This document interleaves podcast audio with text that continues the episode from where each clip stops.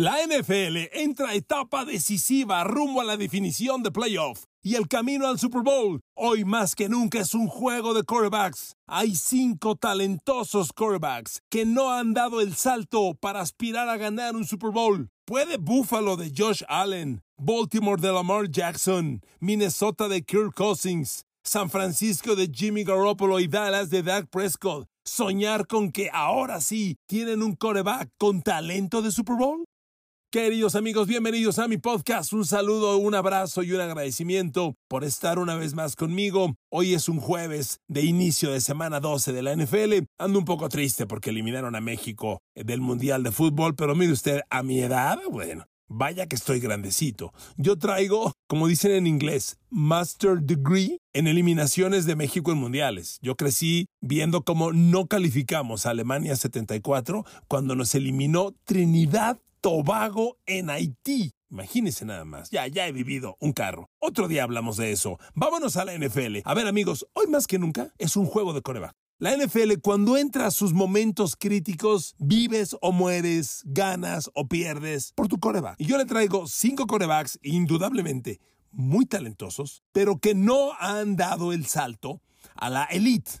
Una elite que aspira a ganar un Super Bowl o que ha ganado un Super Bowl y que realmente es muy corta. Si usted se pone a ver cuántos corebacks tiene la NFL hoy con Super Bowl ganado, ¿lo ha notado? ¿Ha hecho la cuenta cuántos quarterbacks de la NFL actual tienen un Super Bowl ganado? Le va a sorprender. De los 32 equipos de la NFL de hoy, solo 5 tienen quarterback ganadores de Super Bowl. Óigame, ¿5 de 32? O sea, ¿qué porcentaje es eso? Es el 15%. Sí, solamente han ganado un Super Bowl de la NFL actual. Ahí le van. Mahomes 1, Russell Wilson 2, Aaron Rodgers 3, dije Super Bowl ganado. Tom Brady 4 y Matthew Stafford. 5 quarterbacks campeones de Super Bowl, nada más.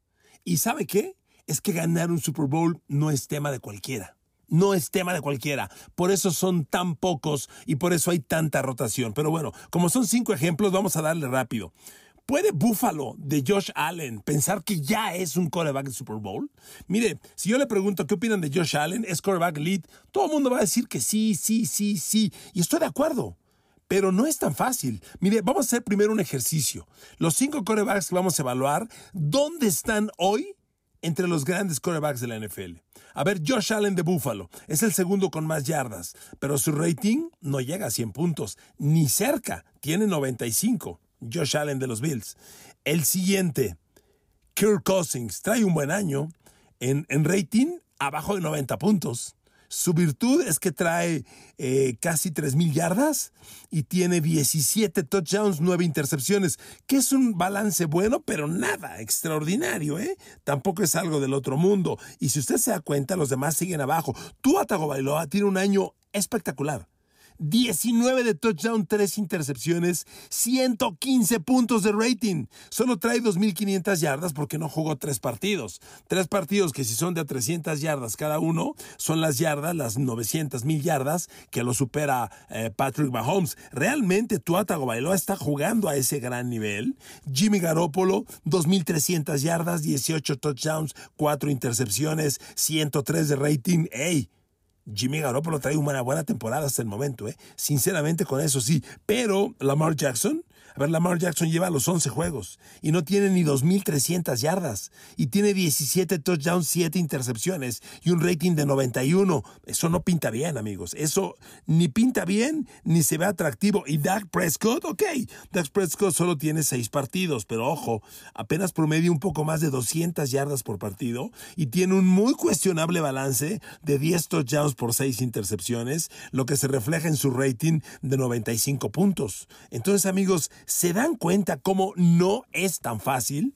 Ya cuando llega la NFL a estas etapas, te separas drásticamente por el coreback. Miren, Josh Allen y los Bills, lo hemos repetido hasta el cansancio, están en crisis están en crisis. Aunque perdieron dos juegos hace cuatro semanas, hace cuatro y tres semanas, y ahora ya llegaron dos triunfos, no han sido dos triunfos que nos quiten la venda en los ojos de que este equipo sigue en crisis. Y lo sigue, porque su coreback Josh Allen no hay que leerlo en la totalidad. Hoy ves a Josh Allen y dices, no, pues muy bien, trae 23 de touchdown, 11 intercepciones, qué bárbaro, muy bien. No, usted lea al Josh Allen de las últimas cuatro semanas. En las últimas cuatro semanas, Josh Allen tiene cuatro de touchdown, cinco intercepciones. Y en esas últimas cuatro semanas, nunca ha lanzado para un rating superior a los 95 puntos. Y el rating es la evaluación total, queridos amigos. Y en esas cuatro semanas, solo una superó las 300 yardas. Josh Allen no anda bien. Y miren, no anda bien y esto debe preocupar, porque yo le recuerdo una cosa. Josh Allen llegó a la NFL en el 2019. O sea, ya, ya tiene tres añitos. Eh, tres añitos es, es una vida en la NFL, es un principio de vida. Pero ojo, en tres años tiene tres ganados y tres perdidos en playoff. Con eso no vas a ningún lado. Como novato, perdió el único que jugó. El segundo año ganó dos y perdió uno. Y el año pasado ganó uno y perdió uno. Su balance de touchdown intercepciones en playoff es fantástico. Josh Allen trae 14 de touchdown, una intercepción. Increíble. Pero ¿por qué no gana los juegos? La gente de los Bills, si me está escuchando, dirá, cálmate. El de Kansas City lo perdimos porque perdimos el volado y tienen toda la razón. Pero amigos, Tienes que ganar estos juegos. Aquí se escribe la historia en playoff. De nada sirve leer las 16 semanas. Yo veo a Bills como una gran incógnita. No está jugando su mejor fútbol americano. Y este partido de hoy jueves es decisivo. Porque Nueva Inglaterra los conoce. Porque Bill, Bill Belichick es un animal defensivo no fácil de enfrentar. Y aunque Josh Allen lo dominó muy bien en dos de los tres partidos del año pasado, con uno con uno que Nueva Inglaterra los tropiece, los va a meter en una gran bronca. Y este del jueves es en Boston y va a estar bien bravo. Yo vi a Josh Allen ganar el partido contra Detroit el pasado y ganarlo a base de riñones. Muy bien. Pero amigos, fue un mal partido de Josh Allen. Menos del 60% de pases completos.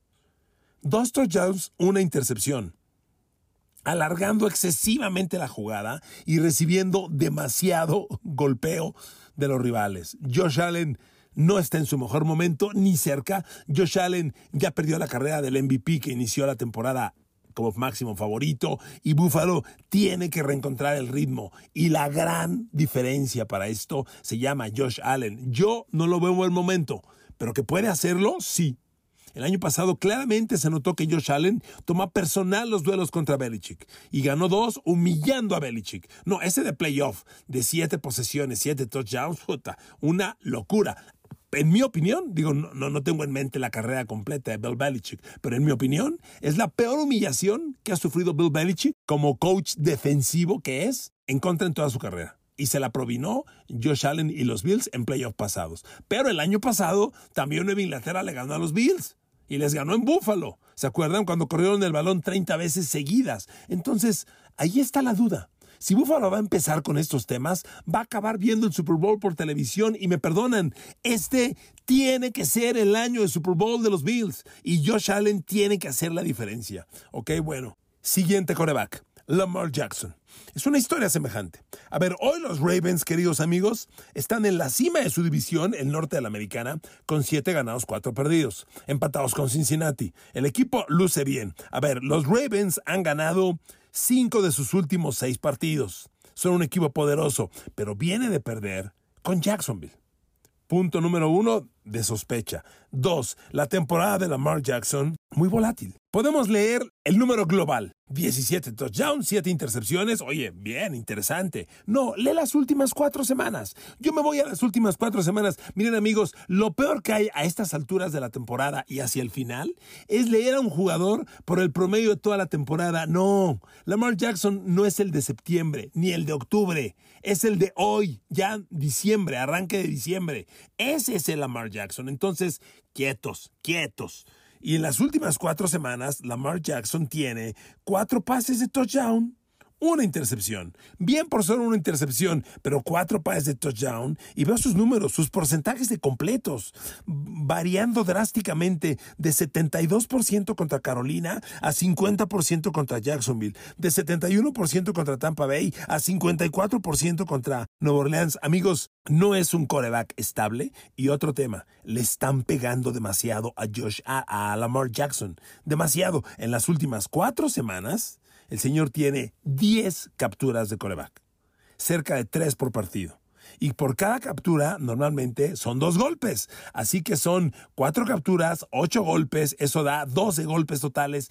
Es demasiado castigo. Por eso hoy Lamar Jackson abandonó la práctica y no la terminó. Está muy tocado. Y miren amigos, necesitas un Lamar Jackson de excelencia. A ver, les recuerdo, Lamar Jackson ha jugado la NFL desde el 2018 y su récord en playoff es un ganado tres perdidos. Lamar Jackson en playoff tiene tres pases de touchdown, cinco intercepciones. Por eso Lamar y los Ravens acaban viendo el Super Bowl por la tele.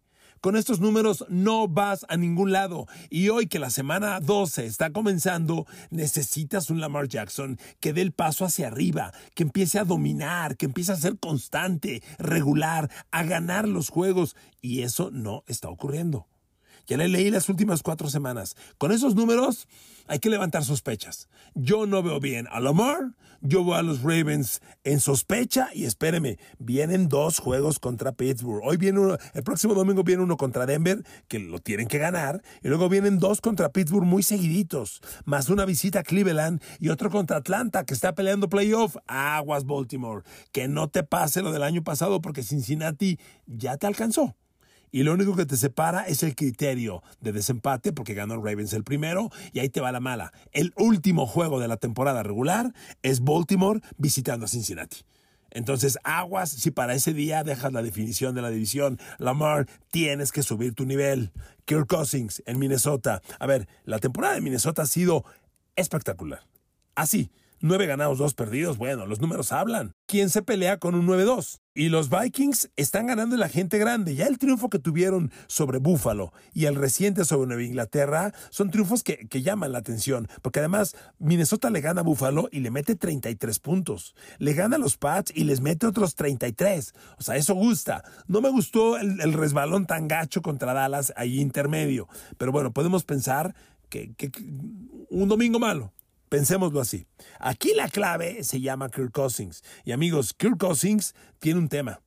Cuando él juega mal, Minnesota pierde. A ver, hoy yo le leo a Kirk Cousins y tiene 2.700 yardas, muy bien. 17 de touchdown, 9 intercepciones. Ah, es bueno, aceptable, no maravilloso, pero está bien. Y usted dice, oye, pues muy bien, ¿no? Como siempre, últimas cuatro, no, perdón, últimas cuatro semanas, ahora se las doy. Aquí la clave es, ¿qué pasa con Kirk Cousins? Cuando Minnesota pierde. Kirk Cousins jugó mal. Ahí le van los números de Cousins en la derrota contra Filadelfia. Solo 58% de completos, un touchdown, tres intercepciones. Derrota.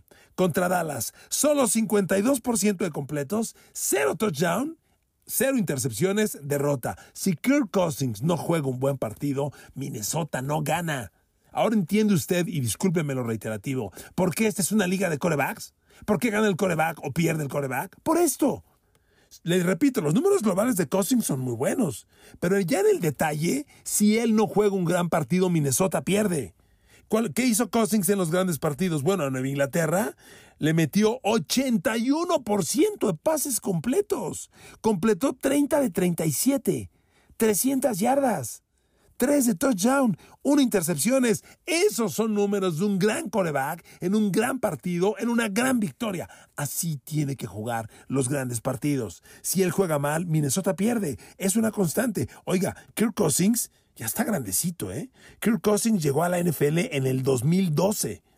¿Sabe cuántos? Empezó con Washington su carrera y lo cambiaron después a Minnesota. Cousins llega a los Vikings en el 2018. Bueno, ¿sabe cuántos partidos de playoff ha jugado Kirk Cousins desde el 2012? Tres. ¿Cómo? Un coreback tan exitoso, tan rentable y en 10 años, 11 años, tres juegos de playoff. Sí, solo tres. Y tiene un ganado, dos perdidos.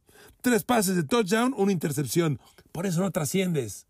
Así no puedes jugar los grandes juegos. Vuelvo a lo mismo, Minnesota necesita un Kirk Cousins espectacular en lo que resta de la campaña o va a acabar viendo el Super Bowl por la tele. Otro ejemplo, Jimmy Garoppolo. Miren, Jimmy G es un cuate que ya cargó un equipo al Super Bowl. Eso no lo podemos negar. Bien, pero yo me imagino que él Y todos los 49ers quieren ganar el Super Bowl. Y esa es la gran duda. A ver, Jimmy Garoppolo está cumpliendo una buena temporada con San Francisco. Nadie puede negarlo. A ver, amigos, Jimmy Garoppolo entró con San Francisco al mando en el partido contra Seattle. ¿De acuerdo? Jimmy Garoppolo, desde que tomó el mando, solo tiene siete ganados, tres perdidos. O sea, son grandes números. Siete ganados, tres perdidos en diez juegos. Oye, 70% de victorias, no me jodas, muy buenos números. Ahí le va. Ya trae 2.381 yardas, que para sus 10 partidos pues son 230 yardas por juego. No está mal, no es maravilloso, pero no está mal. Y ahí le va. 16 de touchdown, cuatro intercepciones. Jimmy Garoppolo solo ha lanzado cuatro intercepciones y dos fueron en un juego, en la derrota con Atlanta, que sin duda es su peor partido desde que regresó. Fuera de eso, tiene dos juegos con intercepciones y trae cuatro partidos consecutivos sin intercepciones. Yo con estos números sí se la compro. Yo digo, hey, está cambiando.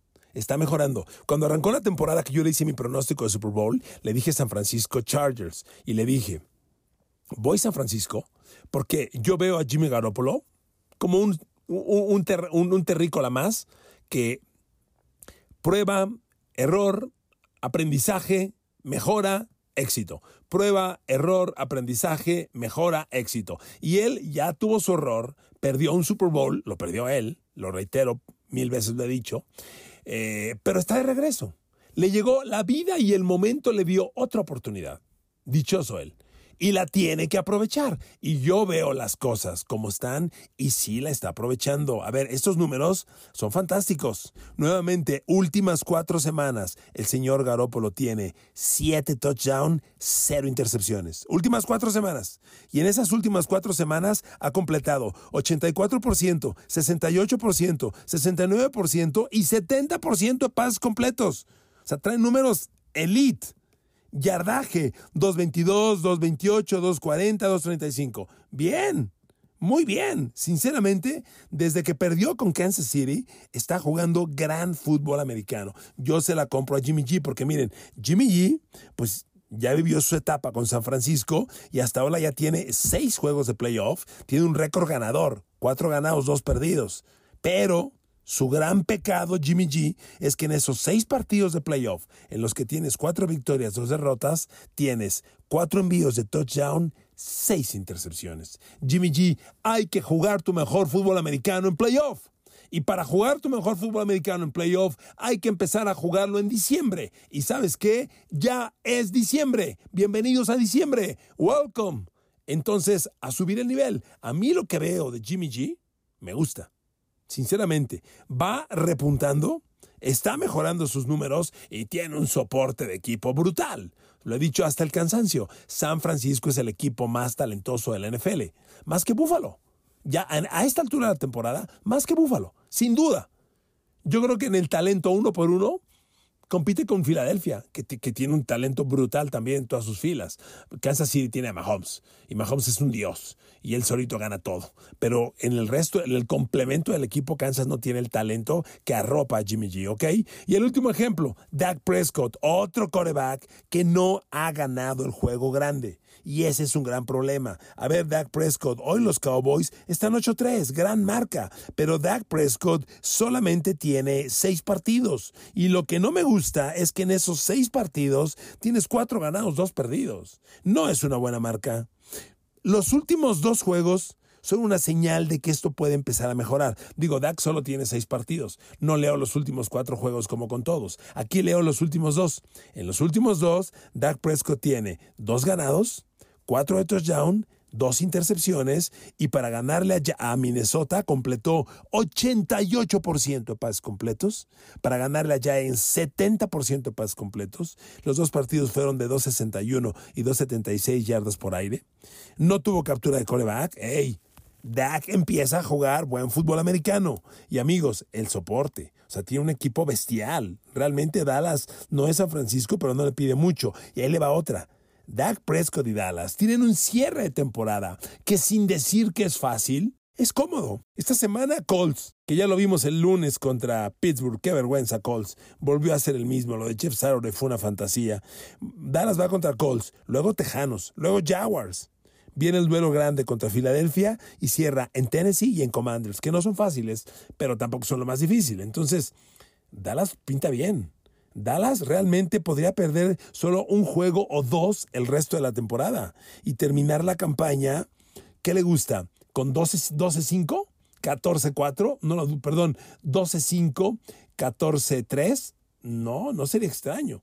Eh, o 13-3, perdón, 13-4, no lo sé, pero Dallas se ve como para números semejantes. Y miren, aquí el reto es pues que Dak Prescott juegue bien en playoff, porque caray, Dak Prescott llegó a la NFL, pues ya no es el jovencito de antes, ¿eh? llegó en el 2016, ya está jugando su séptima temporada. ¿Y qué cree? Séptima temporada, pero Dak Prescott solo ha jugado cuatro partidos en playoff. Y tiene un ganado, tres perdidos. Seis de touchdown, tres intercepciones. Sí, Dak, pero hay que ganar los juegos grandes. Y para ello hay que empezar a jugar bien en playoff. A mí, de estos cinco corebacks, me encanta el repunte de Jimmy Garoppolo. Creo que Kirk Cousins está haciendo cosas muy interesantes. Me preocupan Josh Allen y Lamar Jackson, sinceramente. Y Dak Prescott está en camino a convencerme. Vamos a ver qué pasa en el cierre de temporada. Gracias por escucharme, lo valoro mucho, que Dios los bendiga, éxito, nos escuchamos mañana.